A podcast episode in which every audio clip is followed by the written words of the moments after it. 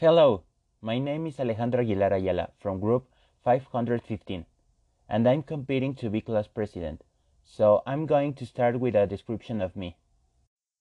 I'm a person that always likes to be responsible of his duties, promises, and actions. I know that it is important to study in order to get good grades, so I do it often. I've always been a dedicated student with good grades. I consider that I have always been a trustworthy person. I never let my partners or my friends give up. I try to always support those who need help. I always like to have a positive attitude and also I'm an extrovert person. I usually like to sing whatever the time of day. I'm always moving. I really like to do physical activity. I consider that I have ease of speaking before authorities or anyone. I always enjoy time with my friends and my loved ones.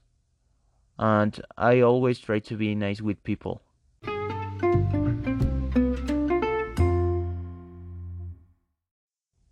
What am I doing at the moment? Well, at the moment, like all of my partners, I'm studying the high school. One of my passions is sport, but especially soccer, so I'm practicing soccer on my own, since I'm not in any team where I can train. However, I'm playing in a team in which before the pandemic I have match every Saturday. Also, I'm preparing for the visories of the basic forces of the Pumas of Dunam. One of my hobbies is singing, so I'm practicing this on my own, in order to later enter to a school focused on this discipline. I'm also working on doing different song covers, this as a personal project.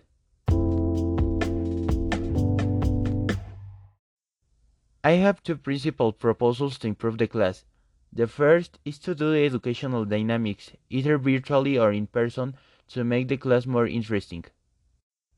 And the second is create a weekly discussion forum in which doubts, opinions, and suggestions can be expressed for the proper development of the class, either to the teacher or to the students.